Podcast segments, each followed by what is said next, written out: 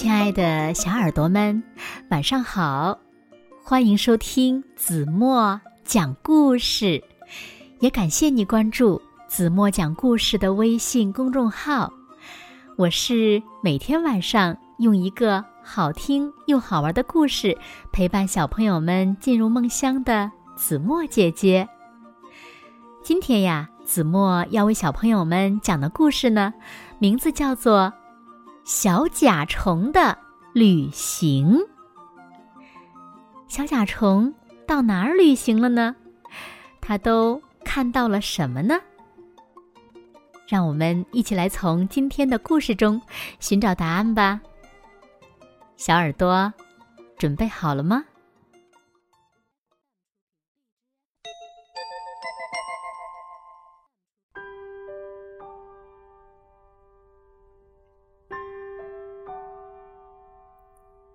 在一片开满鲜花的大草场上，住着一只小甲虫。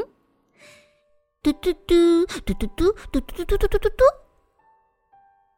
每到星期二，朋友们都会来找他玩儿。大家总是玩得很愉快。有一天，小甲虫看见一只大甲虫。在天上飞翔，他可从来没见过这么大的甲虫。嘟嘟嘟，这家伙从哪里来的呢？小甲虫嘀咕着，他立刻飞起来，想追上那只大甲虫。其实呢，那根本就不是一只甲虫，而是一只大飞机。小甲虫越飞越高，越飞越高。它多希望能再见到那只大甲虫啊！飞着飞着，它看见了密密麻麻的石头森林，还有一片绿葱葱的树林。其实呢，是城市里的房子。小甲虫呀，以为房子是石头森林呢。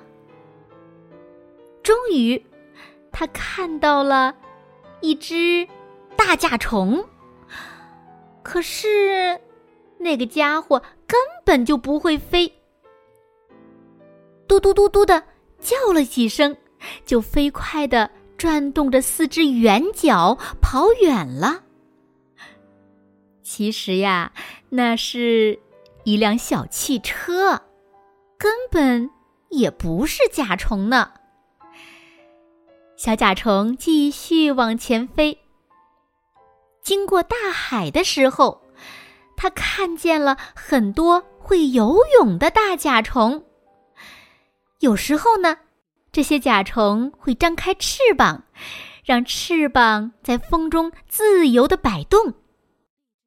还有一些甚至在水里游来游去。最后，小甲虫停在了一块巨大的石头上，它想休息一会儿。突然，大石头叫了一声，动了起来。小甲虫吓了一跳：“你，你有两只大翅膀，你能飞吗？”他问：“不能，有了他们，我才能听到别人说的话呀。”大象回答。大象特别热情，他带着小甲虫在自己的地盘上逛来逛去，他们呀成了好朋友。可是。又到了星期二，小甲虫想回家了。于是，大象和小甲虫道别。他望着小甲虫飞走，直到再也看不见小甲虫的身影。小甲虫飞呀飞呀，飞过一座座高山，飞过一棵棵绿树。一直飞回它那片开满鲜花的大草场。朋友们呀，已经在那儿等着他了。小甲虫正有很多很多故事要讲给大家听呢。大象是一只特别特别大的甲虫，它的嘴里长着两个钳子，就像蜘蛛长着两只大前脚。它的鼻孔长在一根长管子上，就像蜗牛的眼睛长在触角上一样。它的屁股上有一根长长的触角，就像蝴蝶的头上长了两根触角，而且呀。它还能用翅膀听别人说话呢。小甲虫讲的故事，把伙伴们全都听呆了。好了，亲爱的小耳朵们，今天的故事呀，子墨就为大家讲到这里了。小甲虫呢，来了一趟奇妙的旅行。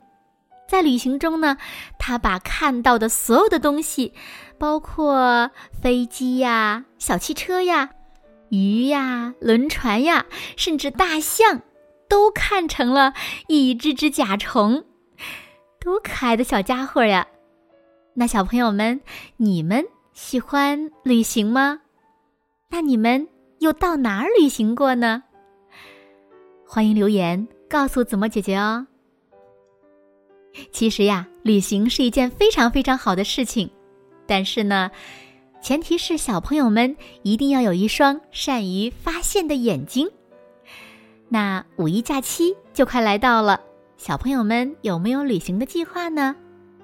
希望小朋友们在旅行的过程中呢，能够随时发现身边美好的事物，也欢迎和子墨姐姐还有小朋友们一起来分享哦。好了好了，那今天就到这里了。明天晚上八点半，子墨依然会在这里，用一个好听的故事等你回来哦。你一定会回来的，对吗？那如果小朋友们喜欢听子墨讲的故事，也不要忘了在文末点亮再看和赞，给子墨加油和鼓励哦。当然了，如果方便的话，也。欢迎小朋友们点击一下文中出现的小广告，只要点开就可以了。因为呀，你们的每一次点击，腾讯后台都会给子墨一个小小的奖励，是作为子墨每天辛苦给小朋友们讲故事的奖励哦。谢谢你们喽！